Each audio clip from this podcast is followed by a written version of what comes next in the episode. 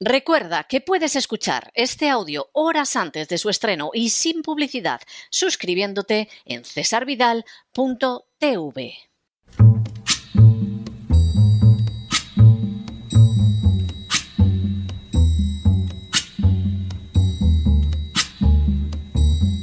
La voz con César Vidal, desde el exilio. When the night has come and the land is dark and the moon is the only light we'll see. No, I won't be afraid. Oh, I won't be afraid just as long as you stand, stand by me. Muy buenos días, muy buenas tardes, muy buenas noches y muy bienvenidos a esta nueva singladura de la voz.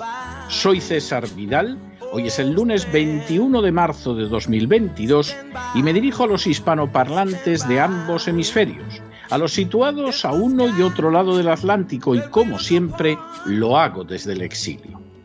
Corría el año 1812 y más concretamente el 19 de marzo, cuando las Cortes de Cádiz promulgaron la Constitución que llevaría el nombre de la bella ciudad andaluza y también el de la Pepa, por coincidir su proclamación con la festividad de San José.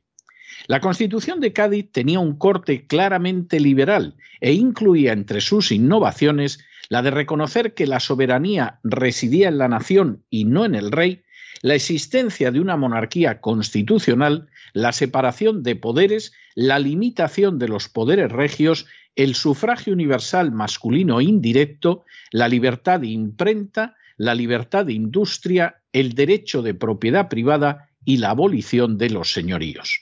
Por añadidura, por primera vez en más de tres siglos, los habitantes de Hispanoamérica veían reconocidos unos derechos semejantes a los de los españoles, con tal de que no fueran negros, mulatos de determinado tipo ni indígenas.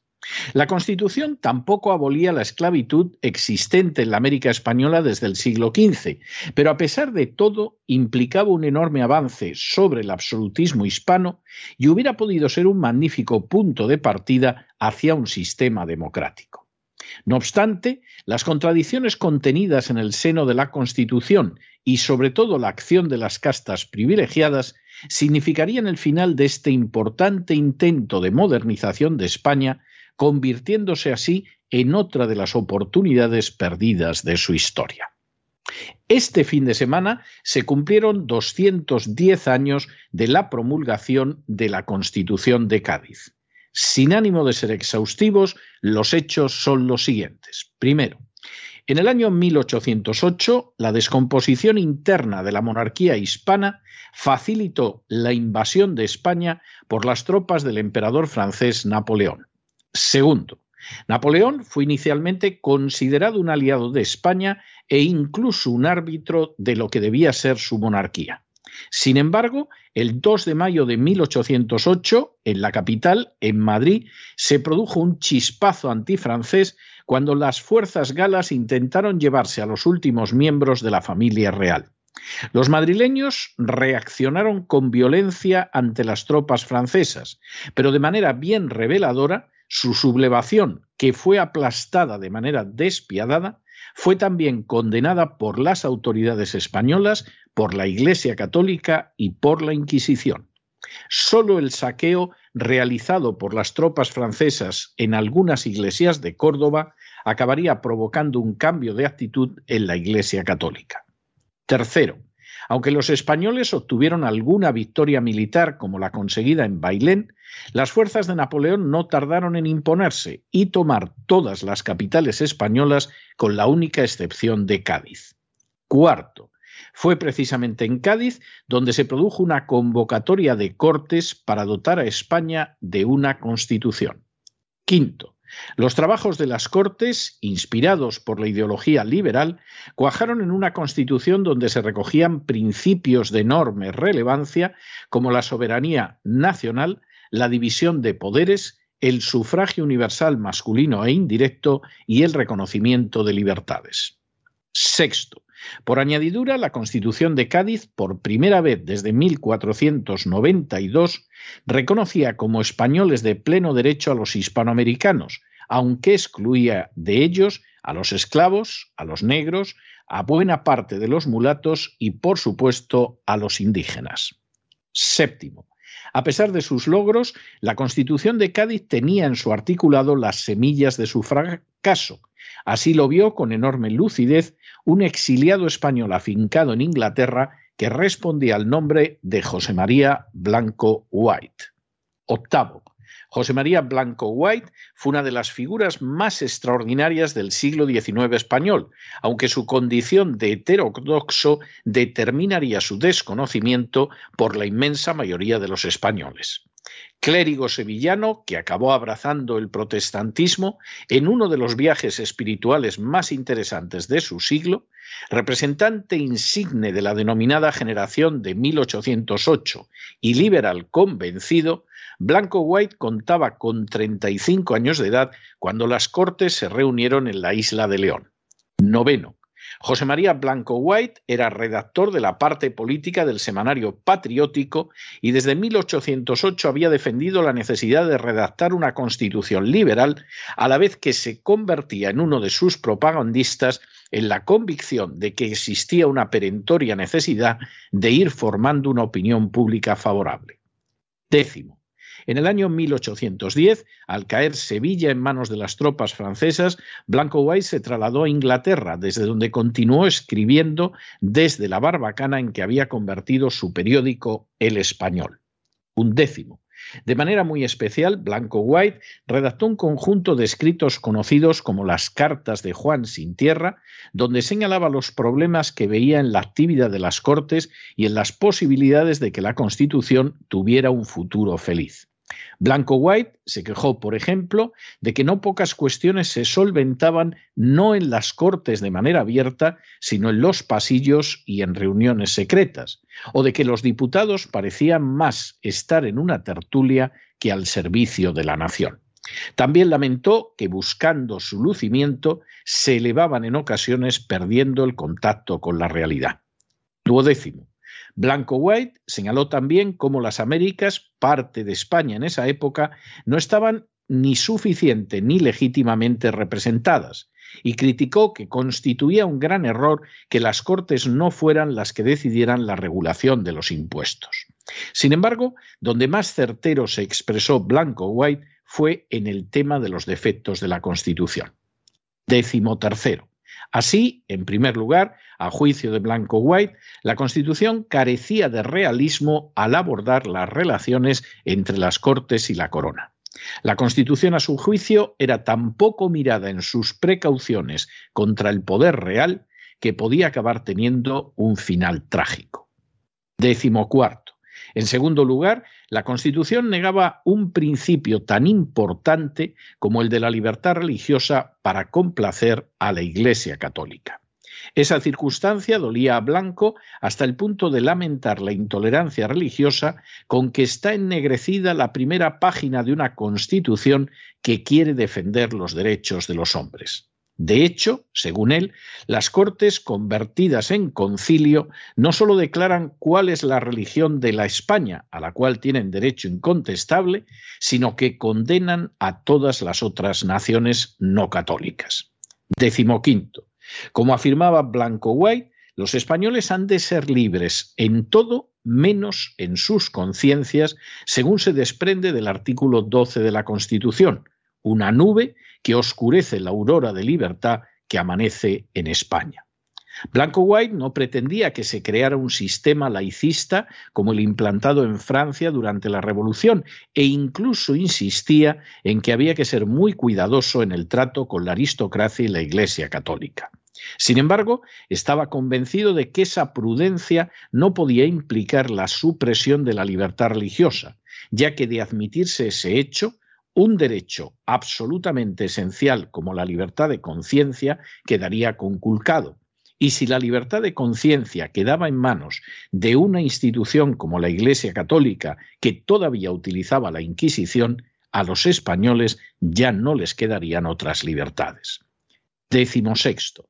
Blanco White señaló además que mantener la situación de privilegio de la monarquía de la Iglesia católica tendría como consecuencia que cuando acabara la guerra contra Napoleón y regresara el rey Fernando VII del exilio, ambas se aliarían para acabar con la libertad.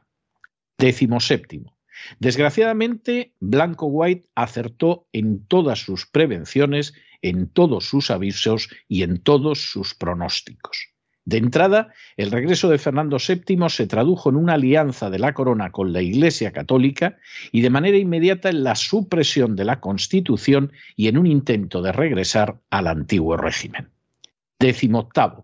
Durante el sexenio siguiente, Fernando VII no solo persiguió encarnizadamente a unos liberales que se habían comportado frente al invasor con muchísima mayor gallardía que él, sino que además, como otros monarcas fanáticos españoles que lo habían precedido, persiguió con verdadera saña a los disidentes, quebró la economía nacional y no dudó en intentar ahormar el sistema educativo a la cerrazón sectaria que lo caracterizaba. Décimo noveno. Fernando VII no solo suprimió las libertades en España, sino que por añadidura acabó arrojando leña al fuego de los movimientos secesionistas en América, ya que no estaba dispuesto a consentir la menor libertad a los americanos en la convicción de que esa conducta implicaría experimentar un menoscabo en sus prerrogativas regias. Y vigésimo, durante todo el resto del siglo XIX y buena parte del siglo XX, España no dejó de verse desgarrada por guerras civiles entre aquellos que aspiraban a unas libertades, no pocas veces concebidas en su mínima expresión, y los que con el respaldo directo y encarnizado de la Iglesia Católica intentaban impedirlas. Hace una década, el bicentenario de la Constitución Liberal de 1812 provocó una serie de análisis que resultaban más que previsibles. En la izquierda se osciló entre la apropiación de la proeza liberal o su desdoro, siquiera porque no les salía hablar de manera elogiosa de algo que era liberal. En la derecha, el péndulo fue desde un desprecio de colmillo retorcido, empeñado todavía en que el origen de los males de España está en haber creído en las bondades del liberalismo y abandonado la visión inquisitorial de la contrarreforma, a un olvido interesado porque no era precisamente liberal el rumbo seguido en los últimos años por la derecha. En ambos casos, y es justo decirlo, tanto a la izquierda como a la derecha no faltaron tampoco los ditirambos. Sin embargo, se adopte el enfoque que se adopte, lo que no puede dudarse es que la Constitución de 1812 fracasó en sus objetivos. Al fin y a la postre, la revolución liberal se vio yugulada por la acción de Fernando VII y el siglo XIX español se convirtió en un enfrentamiento continuo entre los que creían en la modernización de una España destrozada y los que, por el contrario, pensaban que el aferramiento al antiguo régimen conduciría a la nación a una Arcadia feliz en la que, dicho sea de paso, nunca estuvo por la sencilla razón de que nunca había existido.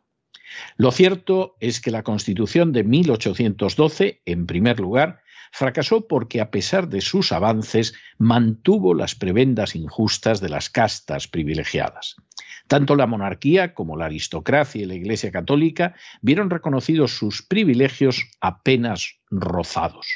Esos privilegios estaban por encima del bien común, de las necesidades nacionales, del progreso y del avance. En segundo lugar, la Constitución dejó fuera de su ámbito a sectores enteros de las poblaciones americanas, como los esclavos, los negros, los mulatos en buena parte y los indios. La idea de favorecerlos dañando los intereses de las castas privilegiadas, incluidos los criollos, resultaba simplemente impensable. Finalmente, la Constitución de Cádiz dejó en manos de las castas privilegiadas la recaudación de impuestos, lo que implicaba el arma ideal para mantener incólumes todos sus privilegios. Que la Constitución acabaría abolida por la alianza entre el trono y el altar lo previó Blanco White y así fue efectivamente. Pero que la Constitución implicaba avances que a pesar de su importancia no podían cambiar España era algo indiscutible.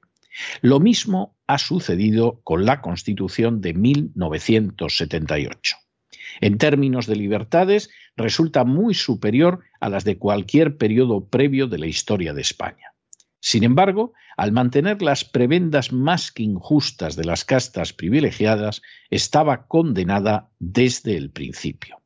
Esa monstruosidad se sostiene especialmente al haber creado un sistema impositivo cuya única finalidad es expoliar a los contribuyentes en favor de las castas privilegiadas.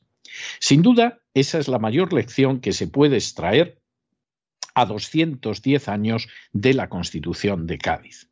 España no conocerá jamás la plena libertad, ni dejará de ser una nación sometida al antiguo régimen, donde los déspotas limitan las libertades a su antojo y no existe la libertad ante la ley, mientras persistan las prebendas de las clases privilegiadas como la Iglesia Católica y las nuevas aristocracias, mientras se trate mejor a unas regiones que a otras, mientras se desprecia a sectores enteros de la población.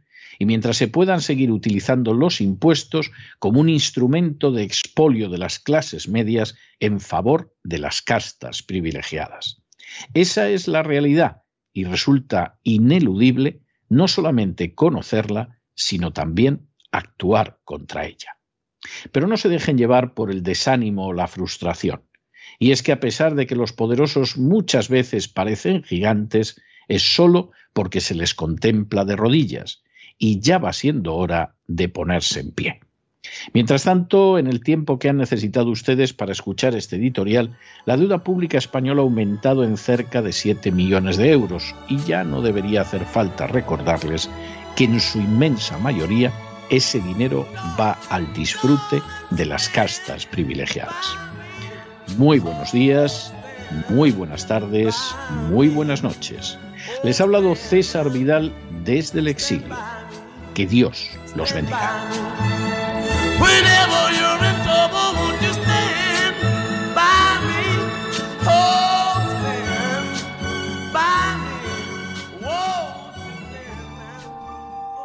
Esta sección está patrocinada por crowdfunding con el siguiente mensaje. Nuestro Señor Jesucristo, el único Dios verdadero, es misericordioso y nuestro Salvador.